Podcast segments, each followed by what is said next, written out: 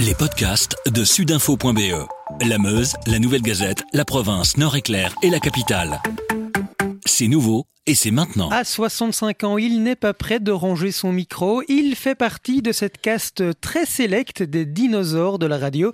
Et en ce mardi 29 septembre, Charlotte, on est honoré qu'il nous accueille dans son studio, chez lui, à Bel RTL. Moi, je dirais mieux qu'un dinosaure. Un incontournable, Serge. Jusqu'à 20h Les incontournables. sur Bel RTL.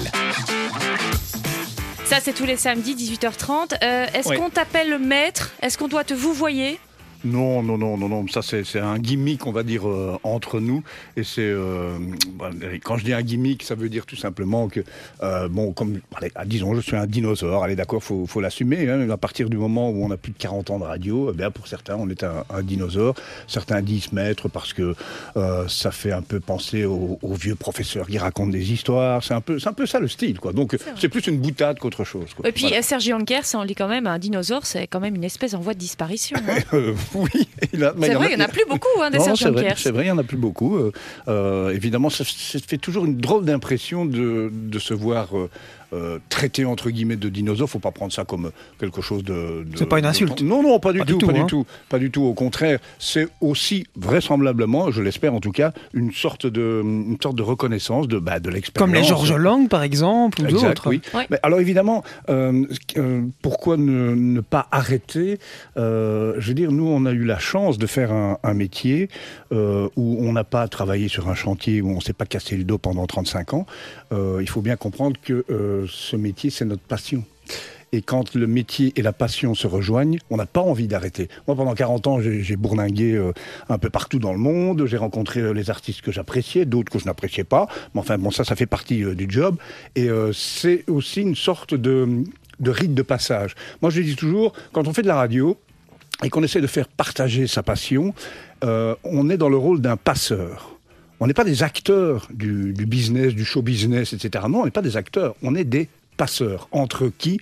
Eh bien, entre l'artiste euh, et les auditeurs. C'est ça la notion de passeur. Si, par exemple, on dit Écoutez une fois, euh, euh, redécouvrez une fois Lou Reed ou redécouvrez une fois euh, Supertramp. Euh, Il faut le faire avec suffisamment de conviction pour que la personne qui vous écoute dise tiens, il a peut-être raison, je vais peut-être une fois écouter. Ah ben ça tombe bien, je suis d'accord ou ouais, je ne suis pas d'accord. Donc c'est, moi, pour moi, c'est ça le BABA du métier. On est, nous sommes des passeurs et pas des acteurs. Et 40 ans de radio, tu le disais, Ouais. et 30 ans l'année prochaine dans cette maison-ci à c'est c'est quand même une histoire d'une vie, ça quand même. hein. Ben oui, euh, euh, oui, c'est l'histoire, oui, c'est l'histoire d'une vie. C'est l'histoire d'une vie. C'est assez amusant parce que euh, au départ, bon, la, musique ça a toujours fait partie de ma vie, mais au départ, je ne me destinais pas à être un, musicien. Mes parents, ma mère était, était concertiste, etc. Donc moi, je suis rentré dans la musique par la musique classique en fait. Mon père c'était un fou de jazz et donc entre les deux, eh bien, euh, euh, mon cœur a toujours balancé. Et donc finalement, euh, j'ai joué de la clarinette et puis j'ai trouvé que la guitare c'était quand même un peu plus sympa pour séduire les filles. Et donc au début des années 70, ben, je faisais ça en, dilettante. Puis on a eu, comme beaucoup de gens de ma génération, on écoutait la radio, on écoutait Jean-Bernard Hébé, Poste Restant, RTL, Georges Lang la nuit et on a fait notre éducation comme ça. Et donc, euh, on a eu des petits groupes, on a joué un peu à droite et à gauche, etc. Et puis, les circonstances de la vie font que parfois, ben, voilà, on- si on veut aller plus loin, il faut répéter, il faut travailler, parce qu'il n'y a pas de secret. Euh, la, la science infuse ne vous tombe pas du ciel. Euh, D'accord, on- il y a des gens et des musiciens extrêmement doués, mais il y a derrière tout ça beaucoup, beaucoup, beaucoup de travail. Alors Bel RTL, c'était début des années 90. C'est- Avant, ouais. rappelle-nous un petit peu, c'était quoi ton parcours? Ben, moi, mon parcours pendant 8 ans, j'étais enseignant. Et puis après, euh, il y a eu le- l'explosion des, des radios libres, ce qu'on appelait les radios libres à l'époque. Euh, il y avait FM 56 à Liège, il y avait FM Namur, et à Charleroi, c'était Radio Métropole. Et donc on a commencé euh, à, se lancer dans, cette aventure. C'était assez, euh, on va dire assez épique parce que on n'était pas, c'était pas légal. On était des radios un peu pirates. On était poursuivis par euh, les instances qui saisissaient les émetteurs, etc. Bon, c'était comme une période un peu, un peu rock'n'roll. Quand on raconte ça aujourd'hui à des jeunes qui se lancent dans la radio, pour eux c'est tout à fait, c'est un autre monde et c'était un autre temps aussi. Et puis alors donc de Radio Métropole, les radios euh, privées se sont groupées ensemble. Et puis la régie d'RTL est arrivée, puisque euh, c'était euh, au début des années 80. Et pendant les années 80, euh, les radios dites libres étaient beaucoup plus écoutées que les radios du service public. Et ça a donné aussi un coup de fouet aux radios du service public. Et donc, à partir donc de la fin des années 80, est arrivée l'idée de créer une association de radio et puis de faire une version belge de RTL. Et c'est à ce moment-là que bon, RTL m'a appelé et euh, donc euh, on a travaillé là-dessus euh, pour lancer donc le 2 septembre 1991 la version belge de RTL qui est donc maintenant Belle, RTL Belle pour Belgique tout simplement. Et donc là l'année prochaine on va célébrer tes 30 ans sur, sur, sur Belle, sur une radio privée. T'as jamais été un peu titillé ou t'as jamais un peu flirté avec les radios publiques? Elles sont pas venues te dire allez Serge je viens chez nous si. Et t'as toujours dit non pourquoi? Bah, J'ai toujours dit non parce enfin oui et non, c'est-à-dire que euh, j'ai été souvent euh, appelé ou euh, j'ai eu parfois des réunions, des discussions tout à fait euh, informelles. Euh, et c'est vrai qu'on a souvent voulu m'agripper dans, dans, le service public. Bon, ok, c'est en même temps c'est gratifiant. Ouais, et puis en même temps, moi je suis quelqu'un de, je suis quelqu'un de fidèle. je me suis toujours bien épanoui dans ce, dans cette maison, et donc j'aurais beaucoup de difficultés à dire bon ben maintenant salut au revoir. Non voilà. Moi c'est comme ça. Il y en a mhm. d'autres qui l'ont fait. Il y en a d'autres qui ne sont pas que ce soit dans un sens ou dans l'autre du service public au privé du privé au service public. Et aujourd'hui je crois que c'est beaucoup plus euh, on va dire euh, accepter qu'il y a une 25 ou 30 ans. Il fallait choisir son camp il y a 25 ou 30 ans. Euh, celui qui partait à un moment, c'était assez mal vu. Et donc aujourd'hui, les choses sont un peu plus, euh, on va dire, euh, assouplies, un peu à l'instar du marché français. Dans, en, en, France, ça change tout vrai. le temps. Ça passe du privé au public. En radio, c'est la même chose. Les mercatos aujourd'hui sont tout à fait différents de ce qu'ils étaient il y a 30 ans. Tu vois une grosse différence aujourd'hui, toi, entre les radios publiques et les radios privées par rapport à justement avant, il y a 30 ans? Euh, mais je crois que la différence euh, qu'il y avait il y a 30 ans, euh, c'est un peu, je vais dire, aminci. C'est-à-dire qu'aujourd'hui, il y a des radios de service public qui fonctionnent, entre guillemets, comme des radios privées. Mais il faut dire que l'arrivée de la publicité a changé la donne.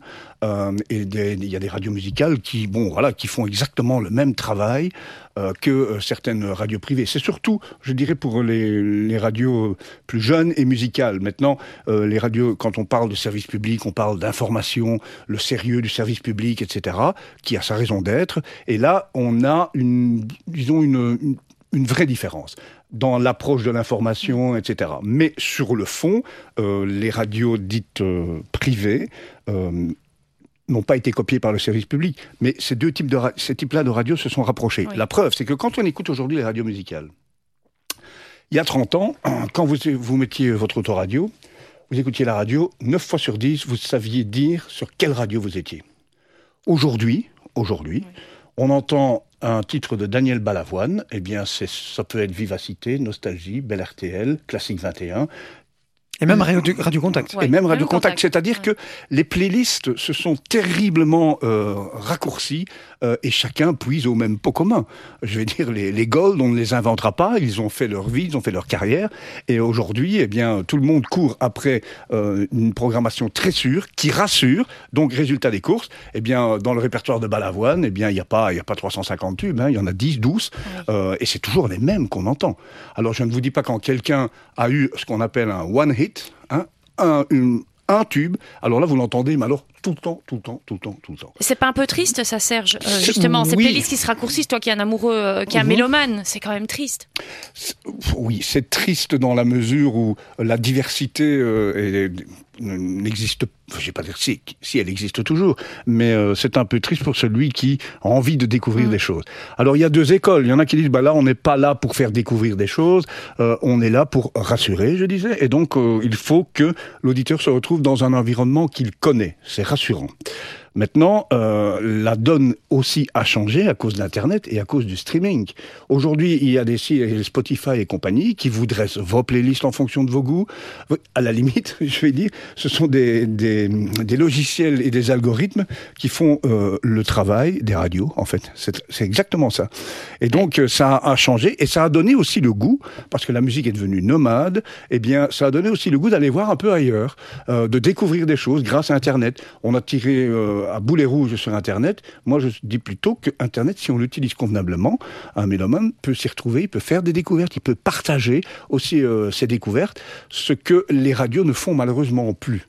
Donc euh, c'est quand même quelque chose qui a euh, changé complètement la donne, comme la consommation de musique a changé mm. aujourd'hui. Avant, moi j'appartiens à une génération où euh, la musique, on l'achetait on, on aimait posséder l'objet. C'était bon le vinyle, puis ça a été le CD, etc.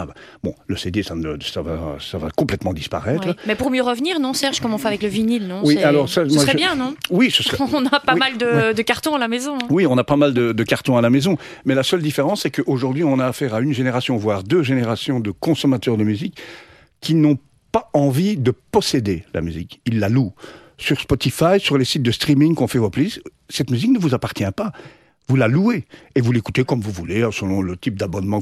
On loue la musique, on ne la chète plus. C'est pour ça que le support physique a on va dire, euh, un peu disparu. Alors après, maintenant, on dit, oui, le vinyle revient. Bon, pourquoi le vinyle revient? Bon, quand on part de zéro, euh, c'est facile de, dire qu'il y a une explosion du vinyle. Je signale quand même que le, pic de la, euh, de la production mondiale de vinyle, c'est 1979. À partir de 1979, l'industrie a dit, bon, on va mettre au point, Sony et Philips mettent au point le CD. Ce CD, donc, euh, l'objectif avoué est de remplacer le vinyle. Mais avant de remplacer définitivement le vinyle, il faut quand même écouler ses stocks.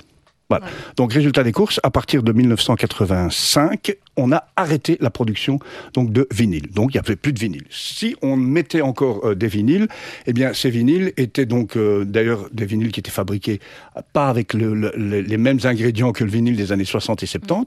Et euh, ce vinyle-là, au fil des années, est devenu un objet de luxe. C'est-à-dire qu'aujourd'hui, on sort un CD, on sort par exemple, YouTube sort un album, sort un CD, ben on va le sortir en coffret, on va le sortir en vinyle et on va le vendre trois fois plus cher. Regardez le prix des vinyles 180 grammes, euh, mais c'est un bel objet. Et il y a toute une génération qui est prête, euh, prête pardon, à mettre entre 25 et 30 euros pour un beau vinyle. Et on rachète des vieilles platines. Il suffit de voir les magasins d'occasion, les vieux amplis, les Marans, les Pionniers, j'en passe, et les meilleurs. Et c'est un, un, autre cérémonial. Et c'est la culture vintage. Et c'est la même chose pour les bouquins. Euh, c'est la même chose pour tout ce qui euh, trait à nos 20 ans, parce qu'on a toujours la nostalgie de nos 15-20 ans, parce qu'entre 15 et 20 ans, c'est là que se fixent nos choix artistiques. Je bois les paroles de Serge.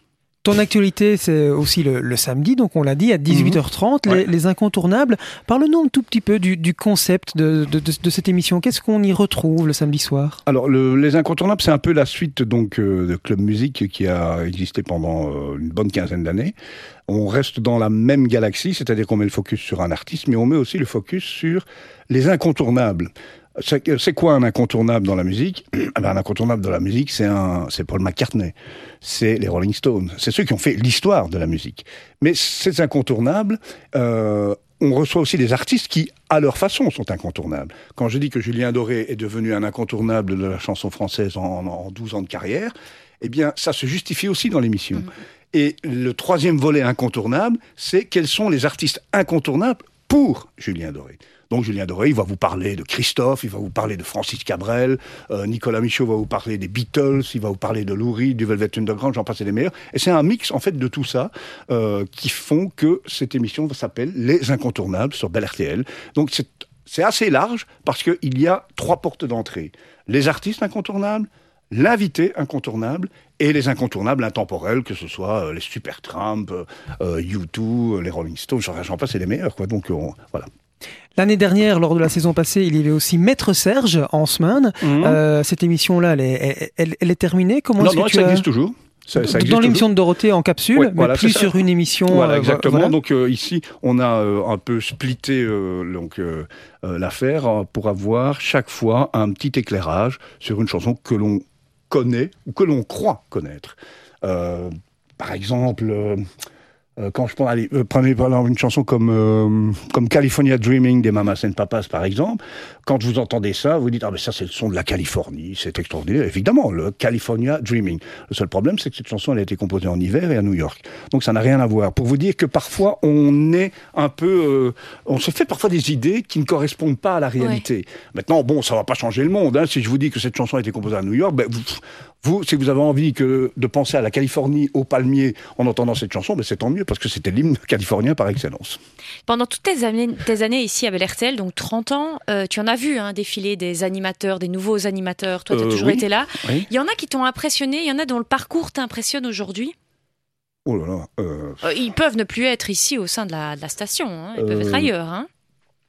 que tu as vu grandir ah, ben, euh, ceux qu'on a vu grandir. Euh, c'est marrant parce que euh, moi, j'appartiens à une génération, quand on a commencé à faire la radio, on a fait toutes les conneries possibles et inimaginables, mais en direct. Hmm. On a fait ah. toutes les bêtises possibles.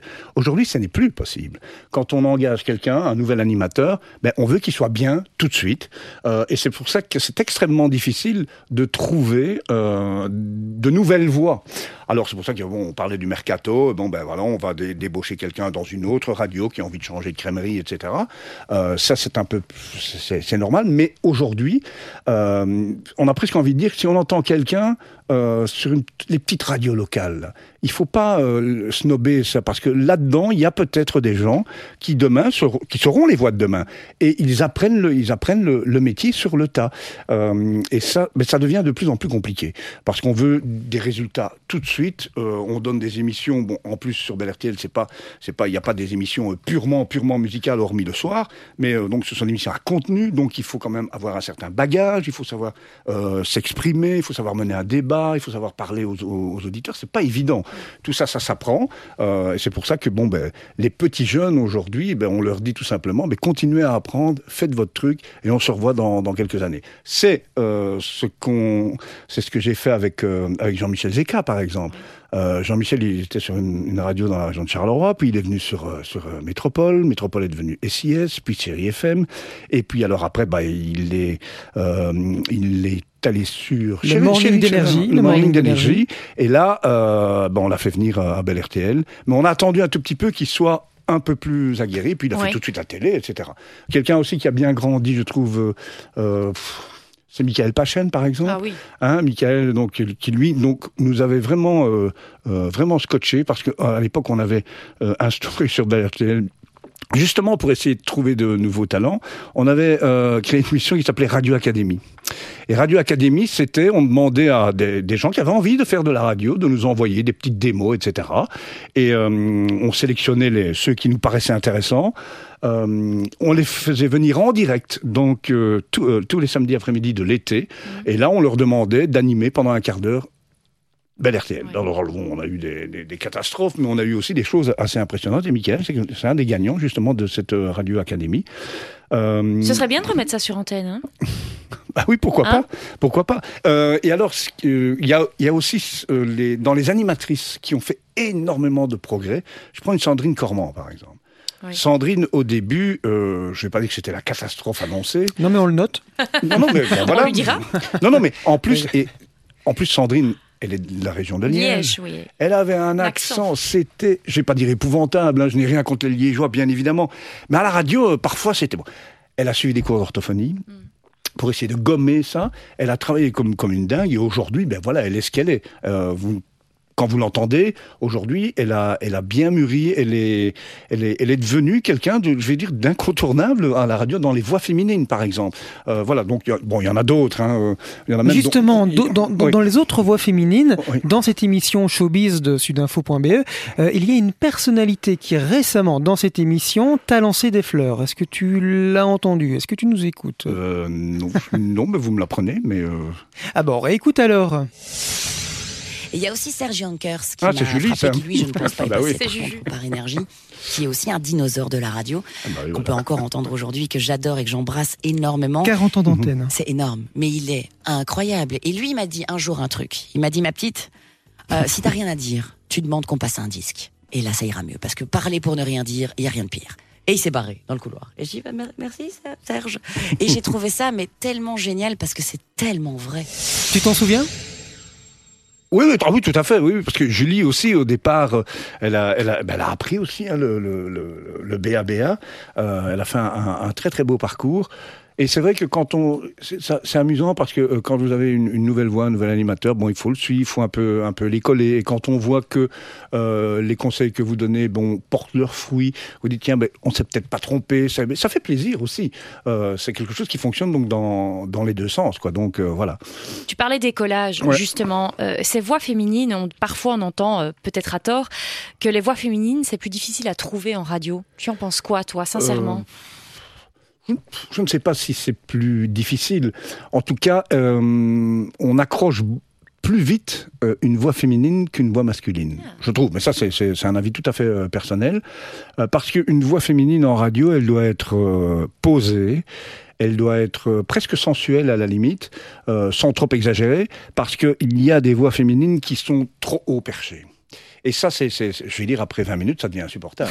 Pourquoi Pourquoi? Parce que, euh, en fait, il faut un mix, euh, un équilibre sonore entre euh, le programme, la musique notamment, et la voix. Si la voix est trop criarde, la voix prend... Et alors là, ça devient... Je je vais pas citer de nom, je ne vais pas donner d'exemple, mais c'est peut-être pour ça que une voix féminine est peut-être plus difficile à... est plus difficile à trouver, sans doute. Toi, tes références, Serge, en matière de radio, c'est quoi? Ah mais moi je, l'ai dit toujours, je l'ai dit tout à l'heure, moi celui qui m'a donné envie de faire de la radio, euh, pour moi la référence absolue c'est Jean-Bernard Hébé. Dans ce poste restante, dans les années 70, euh, euh, à partir de 1970, c'est quelqu'un qui tous les soirs de 19h30 à minuit avait donc euh, une émission qui s'appelait Post Restante, dans laquelle il avait des invités. Euh, il passait la musique bah, qu'on aimait bien, évidemment. Hein. moi, j'ai appris euh, plein de choses avec Jean-Bernard. Hein, les débuts de, Neil Young, Crosby, Stills, Nash Young, Colosseum, Free, Cream. Il racontait aussi des histoires, etc. En fait, ce, mec-là était vraiment, vraiment mon modèle, quoi, vraiment. L'évolution de la radio, Serge, euh, elle a beaucoup évolué là depuis euh, même depuis 30 ans. Hein. parlons juste de la maison qu'on connaît mhm. là où on est aujourd'hui. Euh, tu la vois comment? Est-ce qu'aujourd'hui tu t'adresses différemment aux, auditeurs aussi? Est-ce que c'est ça la différence principale? Ah, le langage a le langage a évolué, le langage a changé. nos éditeurs sont aujourd'hui des auditeurs nomades puisque les, les, techniques donc de consommation ont complètement changé. Vous pouvez zapper quand vous voulez. Euh, vous pouvez écouter euh, votre radio favorite euh, en vous baladant dans le bois de enfin voilà. Donc c'est une période. Moi, quand on a commencé la radio, c'était les balbutiements du Walkman. C'était la, la, la, la, musique et, la, diffusion commençaient à, un peu s'éparpiller. Ce n'était plus un poste fixe où on se mettait là parce que c'est une image complètement obsolète. Hein, la consommation de la radio dans les années 50 avec toute la famille qui écoute la radio, ça n'existe plus aujourd'hui. Hein. Oui, c'est sûr. Et l'évolution de, de, Bel RTL, donc euh, bah forcément tu as connu Bel RTL largement leader avec plus de 20% de part de marché entre 2000 et 2010. Euh, Bel RTL avait 22%, mmh. euh, alors que euh, sur la seconde marche du podium, le, le second était qu'à 15%. Aujourd'hui, évidemment, le paysage n'est plus du tout celui-là. C'est quoi ton regard par rapport à cette évolution? Euh, c'est vrai que bon, le, le, le, paysage a terriblement changé. C'est euh, valable pour la télévision. Évidemment, aussi, hein. évidemment, évidemment. Et donc, j'ai dit, les, les, gens ne sont plus fidèles comme avant. Avant, on était fidèle à un poste. Euh, Aujourd'hui, bon, on peut être fidèle à 3, 4, 5 postes. Et c'est par vague. C'est-à-dire que ici, pour le moment, on est dans une vague où les radios dites musicales fonctionnent bien. par par rapport à d'autres vagues où c'était les radios dites généralistes, plus axées sur l'info. Euh, je vous fais une anecdote. Donc, quand on a commencé la radio, bon, ben voilà, euh, BRTL a mis euh, 10 ans avant d'être numéro 1 dans les, dans les sondages. Euh, il a fallu du temps, il a fallu installer, etc., etc., etc. Le jour où on est passé devant, c'est après l'affaire du trou. Parce que c'est un truc qui a secoué le pays, etc. Et là, l'info est devenue référente chez nous. Elle l'est toujours, mais d'une autre façon. Et euh, je crois que c'est une évolution qui va euh, euh, continuer parce que aujourd'hui l'info, on n'attend pas l'info à la, la, la radio, c'est instantané. La télévision, c'est un peu plus lourd, mais il y a des infos, des télévisions maintenant avec de l'info continue. Et puis vous avez votre GSM votre smartphone, bon ben voilà, si vous avez, si vous regardez pas la télé, vous n'écoutez pas la radio, bah, vous allez sur le site des, des, médias concernés, vous avez toutes les infos que vous voulez. Donc ça aussi, ça a complètement euh, chamboulé. Alors où sera-t-on dans dix ans? Ben Ça, on n'en sait rien.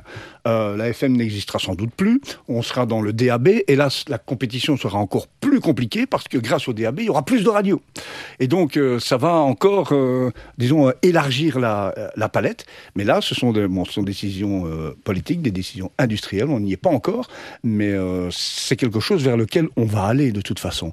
Hein, le digital, on voit ça dans tous les domaines de la vie aujourd'hui. Le digital nous est, je vais pas dire imposé, mais on est mis quasiment devant le fait accompli. Si vous n'avez pas euh, le private banking, euh, ben, vous êtes un extraterrestre. Euh, ben oui, mais c'est vrai en plus. Hein, donc, hein, si, comment vous n'avez pas ça hein, bon, Si vous dites aujourd'hui, moi, j'ai pas d'email, bon, on vous regarde comme si vous sortiez de la, de la planète Jupiter. Donc, quand je dis que ça nous est imposé, c'est peut-être un, mot un peu fort, mais l'évolution de, de la société va vers ça. Alors est-ce un bien, est-ce un mal? Ça c'est difficile de, de, répondre à ce genre de questions. Mais pour revenir à la radio, moi je crois que la radio aura toujours sa fonction première qui est d'accompagner euh, dans toutes les situations de la vie euh, les auditeurs qui ont choisi de nous écouter. Parce qu'aujourd'hui, vous pouvez écouter la radio partout et n'importe où. Moi, je, me, je vais m'adresser à nouveau au mélomane que tu es, Serge. Mhm. Si je te demande comme ça, à chaud, et c'est promis, c'était pas préparé du tout, cinq albums incontournables. Oh Mais s'il te plaît, tu nous en prends. Euh, on évite la période. On va dire à partir, voilà, à partir de, de 91, quand Bel RTL naît. Depuis 91 jusqu'à nos jours. Oui, parce que dans les albums incontournables, souvent. Je sais que tu allais me dire sûrement un Beatles. Non, non, même pas, même, pas? Mais souvent, est-ce que, avant de répondre, dans, quand on, quand on, il y a, bon, il y a, des revues, il y a des bouquins qui sortent, euh, les 1000 albums qu'il faut avoir écoutés, les 100 meilleurs disques de l'histoire, etc. Ça, c'est quelque chose qui est toujours extrêmement subjectif. Un. Deux. 9 fois sur 10, si on vous dit les 500 plus grands albums de l'histoire, là-dedans, vous avez les trois quarts qui sont avant 1975. Oui. Et, souvent du rock. Voilà, hein. et, on a, on a souvent l'impression que, bah, entre un Beach Boy et un Beatles, bon, on va mettre un Arcade Fire, comme ça, ça fera bien, et on va mettre un Coldplay, etc. Ça n'a rien à voir. En quoi Coldplay est meilleur que les Beach Boys? En quoi Aftermath des Rolling Stones est un meilleur album qu'Amy Winehouse? Ça n'a aucun sens, ce truc. Donc voilà. Alors maintenant, s'il fallait trouver euh, cinq albums. Mais vraiment pour toi, hein, dans, ton cœur, quoi, de ah. mélomane. Cinq euh, albums depuis 91. Depuis 91. Euh... Et va dans tous les genres, Serge. Hein. Oui, mais dans, dans, tous les genres. Euh... Fais-nous un en chanson française, par bon, exemple. En chanson française, euh, c'est l'album de Souchon, c'est déjà ça. Mhm. Hein, avec Fou Sentimental, et ça, c'est un très très grand disque avec Full Sentimental évidemment, qui pour la petite histoire euh, n'a pas été écrit avec euh, Laurent Voulzy. C'est un des plus grands tubes d'Alain Souchon, mais il l'a fait sans Laurent. C'est quand même assez fou. Voilà. Bah, bon, ben voilà. Euh, donc en, chanson française, il y a Alain Souchon. encore un autre français, moi, qui m'a vraiment, je vais dire, bluffé, mais là on est dans un autre style, c'est Eddie de Préto. L'album d'Eddie de Preto, c'est absolument sidérant. Euh, la maturité des textes et la facilité avec laquelle ce garçon se produit sur scène. Je l'ai vu, vu, deux fois. Et là, je dois dire que ça, c'est une grande claque. Maintenant, dans les grands classiques un peu plus, on va dire, euh, rock, bah, bref, il y a Nirvana, hein, ça, c'est absolument incontournable. C'est peut-être le dernier grand album de rock, c'est la, la déferlante Smell Like Teen Spirit, c'est Kurt Cobain.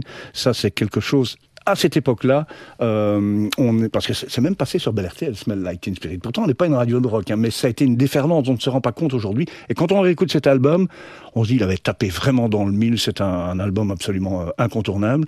Euh, Qu'est-ce qu'il y a encore dans les années si on veut aller dans, dans un autre site, parce qu'on pourrait parler des Red Hot Chili Peppers, on pourrait parler de Metallica, de Guns N' Roses, etc. Tu parlais d'Amy Winehouse tout à l'heure. Il y a Amy Winehouse. Ça, c'est pour moi le dernier grand album de soul music euh, et un des plus grands albums de soul music de ces 50 dernières années. Euh, c'est la soul comme, euh, comme on n'en faisait plus d'ailleurs, parce que la soul a été mêlée avec le R&B et avec toute la culture hip-hop et on s'est un peu perdu là-dedans pas perdu, mais euh, avec les techniques de sampling, on pouvait sampler tout et n'importe quoi. De Diana Ross à Marvin Gaye, on samplait du Stevie Wonder et on, vous ajoutait euh, euh, comment des beats et des, et des DJ, etc., etc. Il y a eu des très très belles choses, mais il y a eu des choses un peu moins, un peu moins intéressantes. Donc voilà, j'en ai eu combien T'en as eu 4 là, Serge. 4 sur 5. Tu nous en trouves un petit dernier? Allez, un petit dernier. Un petit dernier. Est-ce que tu es friand. Je vais peut-être t'aider. Est-ce que tu écoutes, du rap? Oui. Enfin, tu dois, j'imagine, tu dois avoir tes oreilles bien, bien ouvertes, mais est-ce que tu es euh, friand? Est-ce que tu es auditeur très attentif oui, oui. Alors, et passionné? oui, oui, parce que, bon... Euh, euh, par la force des choses, donc mes enfants m'ont fait écouter plein de choses. ma fille, le sa première idole, c'était MC Solar. Et euh, la première idole de mon fils, c'était les Red Hot Chili Peppers d'ailleurs. Et puis ça a été euh, tout de suite euh, le rap, le Wu-Tang Clan et tous ces trucs-là. Mais dans cette galaxie-là, je le dis souvent, et pour moi, il y a un album j'ai toujours dit, bon, mon groupe favori c'est Led Zeppelin, et j'ai toujours dit, les Led Zeppelin du rap, c'est les Beastie Boys. Et les Beastie Boys ont sorti un album absolument invraisemblable, qui est un peu l'école du, sampling, parce que quand on voit la culture musicale que ces trois gaillards avaient, euh, c'est Paul's Boutique. Paul's Boutique, le deuxième album, c'est un chef-d'œuvre absolu. Euh, il faut réécouter ça, réécouter, réécouter encore, parce que ça, c'est vraiment, euh, c'est vraiment le Graal. Hein, vraiment, ça, c'est quand on dit dans le rock, ah, il y a tel groupe, tel groupe, les Beastie Boys, c'est intouchable. Hein. ça, pour moi, c'est vraiment intouchable. Voilà, comme ça, je crois qu'on a les 5. 5 sur 5, merci. Et tu l'as évoqué brièvement en début d'émission. Si tu devais citer euh, trois artistes qui t'ont marqué au niveau de tes rencontres, mais négativement, donc quelqu'un, ah, des, artistes qui t'ont un peu. Mais ça, c'est pas sympa. Hein. Voilà, bah parce que parfois, il faut bien des questions pas sympas. non, c'est pas sympa, parce que bon, évidemment, on est marqué de près ou de loin par des artistes. Hein, quand vous avez la chance de rencontrer Paul McCartney ou euh, euh, euh, Jimmy Page, Zucchero, enfin tous les artistes internationaux en général sont assez, je dirais, impressionnants. Hein, Sting ou, même Mylène Farmer, par exemple, qui, contrairement à ce qu'on raconte, n'est absolument pas imbuvable. C'est une femme absolument charmante et qui est très très intéressante d'ailleurs, qui ne donne malheureusement pas beaucoup de, de, détails sur sa vie et c'est un peu dommage, mais en même temps c'est ce qui fait son charme. alors maintenant, ceux qui sont un peu moins intéressants, je vais pas dire, parce que on ne déteste pas fondamentalement un artiste. Ce sont des gens qui, euh, plus que euh, jamais euh, dans, par les temps qui courent, ont besoin d'être soutenus, d'être entendus, d'être écoutés. Ce sont des gens qui sont forcés de ne rien faire parfois. maintenant, il y a des artistes, je vais dire, allez, quelqu'un... Ah en fait, en fait, j'en ai pas vraiment que, je déteste. Il y en a qui sont plus difficiles d'accès parce que. mais pas que tu détestes. Mais qui t'ont hein. déçu. Voilà, qui t'ont déçu par leur comportement, par exemple où tu t'es dit je m'attendais à une belle grande interview, une belle rencontre et finalement c'était plat en fait, c'était pas euh, à la hauteur. en général, les interviews pas à la hauteur ou plates sont souvent euh, des interviews de jeunes artistes débutants qui hmm. ne maîtrisent pas bien les codes de la radio. Mais au fil des années, ils s'améliorent je prends un exemple, le, petit Kenji, là. Moi, j'adore ce garçon. Mais la première fois que j'ai rencontré, ce, type n'avait strictement rien à dire parce qu'il était complètement perdu. Et donc, ça s'apprend. c'est vraiment des, choses qui. Voilà. Ou alors, euh, tous les, les, candidats de télé-réalité, parfois, vous avez des des, choses absolument... Les télécrochets, tu ouais, les, télé, les, télécrochets, etc. Ou alors, il y a des artistes euh, dont on sait pertinemment bien qu'ils ne feront jamais carrière euh, parce qu'on ne voit pas, on voit pas où, où, ils veulent aller. Voilà, on ne voit pas où ils veulent aller. Ce que tu dis est intéressant parce que tu dis ça s'apprend, euh, répondre en interview, etc. Est-ce que c'était le cas il y a 30 ans? Est-ce que tu as, l'impression qu'ils avaient un langage de, de communicant, en fait? Euh, qu'ils en avaient déjà un à l'époque. Non, c'était beaucoup plus relax, c'était beaucoup plus à la bonne franquette. et on s'appelle Johnny et on parlait avec Johnny Hallyday. C'était la bonne franquette. C'était vraiment à la bonne franquette. Aujourd'hui, tout est formaté, bien évidemment. Euh, bien sûr que euh, il y avait, il y a toujours de la com et du marketing. Il y en a toujours eu. Hein. Les mhm. Beatles, c'était aussi du marketing. Qu'on vienne pas me dire le contraire. Mais par exemple, je prends un exemple sur Métropole à Charleroi. On est en 1981 et donc avec euh, parce que les maisons de disques à l'époque commençaient aussi à s'intéresser au phénomène des radios libres, ça marchait bien, etc. Et donc euh, Nicky Deneve, de, qui travaillait à mhm. l'époque chez Sony, m'appelle un jour et dit écoute, euh, on va signer un nouvel artiste. Est-ce que vous faites des interviews à la radio Je viendrai bien avec lui, etc. Je dis, bon, oui, pourquoi pas Bon, justement, ça fait du contenu, etc., etc.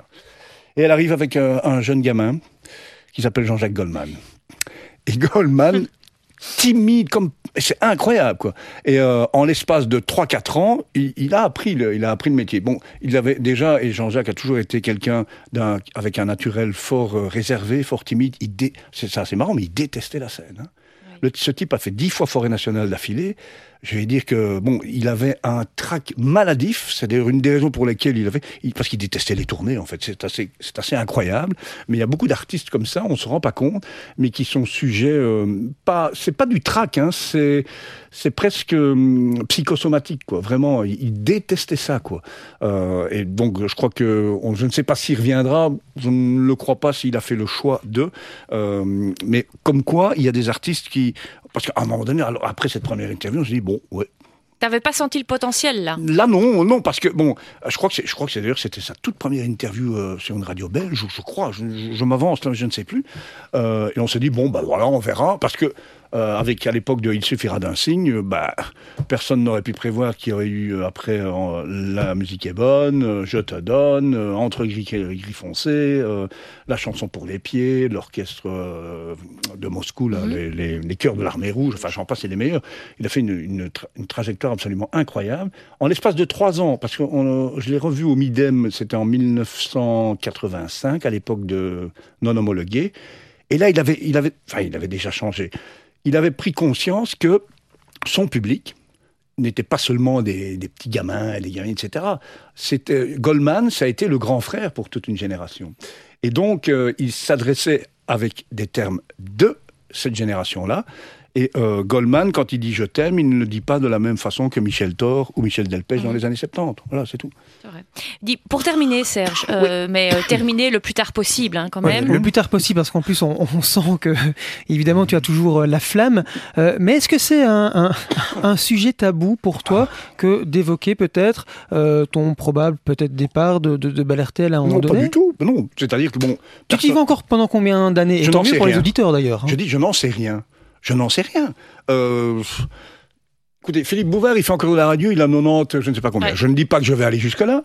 Euh, tant que j'ai, le, disons, la santé, l'envie de continuer, et que cette envie est réciproque de la part de votre employeur aussi, donc les, envies se rencontrent, ben, tant qu'on peut le faire, on peut le faire.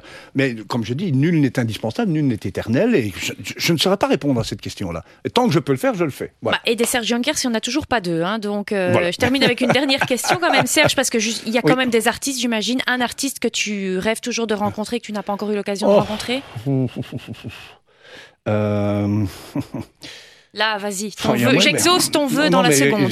Il y, en a beaucoup, hein, parce que enfin, il faut y rencontrer. Mais en fait, il y a des, artistes qu'on rencontre euh, de façon parfois furtive.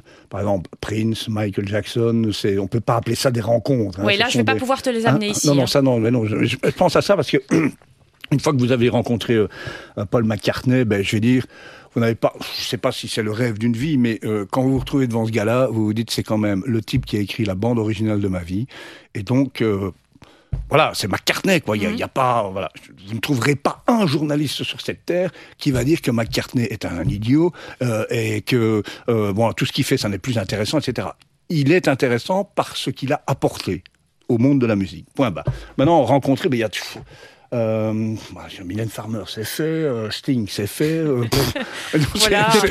et pourtant, tu n'es pas blasé. C'est quand même magnifique. Mais non, non, parce que je dis, allez, quand on rencontre même, il y a des, nouveaux artistes extrêmement intéressants.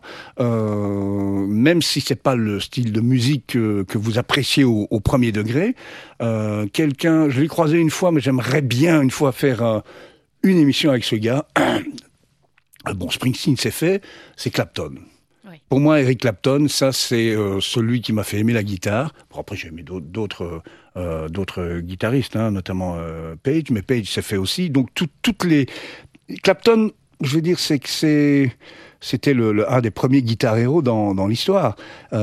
et quand vous avez la chance de, rencontrer quelqu'un dont vous avez les posters dans votre chambre quand vous êtes ado, ça c'est quand même extraordinaire. Moi, je me c'est marrant parce que allez, Jimmy Page, je l'ai rencontré quatre fois. Mmh. Hein, euh, je vais pas dire qu'on se connaît, mais bon, on, sait qui on est, etc. Et donc, euh, moi, j'avais les posters de ça dans ma chambre, et je dis s'il y a un mec que j'ai envie de rencontrer plus tard, on ne sait pas, je savais même pas que j'allais faire de la radio, c'était lui. Eh ben, euh, je vais dire, ça, s'est fait. Euh, Joe Cocker, même chose. Euh, il y a comme ça des gens, quand vous les rencontrez, vous vous dites, ah, c'est quand même, quand même impressionnant. C'est quand même, ce sont quand même des gens que vous avez écouté quand vous étiez adolescent et qui sont toujours de ce monde. Et alors ça, c'est quelque chose qui est difficile à expliquer euh, à vos enfants. Moi, je suis allé une fois en 1997 à Forêt Nationale avec mon fils. C'était son premier concert. C'était un concert d'Aerosmith. Mhm. Et lui, il aimait bien, etc. Et je lui dis, bah oui, mais moi, quand j'étais, quand j'étais euh, gamin, j'écoutais Aerosmith, parce que c'est un groupe qui a commencé en 1971. Alors il me regarde et il me dit, mais ils ont quel âge? Parce qu'ils commençaient un peu à calculer. oui, ils, étaient, ils avaient euh, entre 60 et 65 ans. Donc, voilà, ce sont des questions, euh, disons, très, très, euh, je veux dire, à la fois personnelles et en même temps, parce qu'il ne faut pas tomber dans l'admiration. Euh, bête et idiote. C'est pas parce que vous êtes devant Paul McCartney qu'il faut commencer. Non, il faut, il faut y aller franco et euh, savoir exactement, bien connaître son sujet. Euh, bien sûr, un artiste, dès que vous lui parlez, il sent tout de suite si vous connaissez, si vous connaissez son œuvre, son travail, et si vous êtes fan ou pas. Voilà, ça c'est humain, je crois. Hein.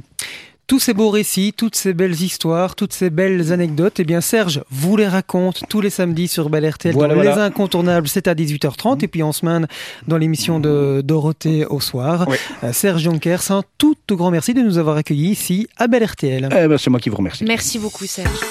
Avec sudinfo.be, la Meuse, la Nouvelle Gazette, la province, Nord-Éclair et la capitale, passez en mode local.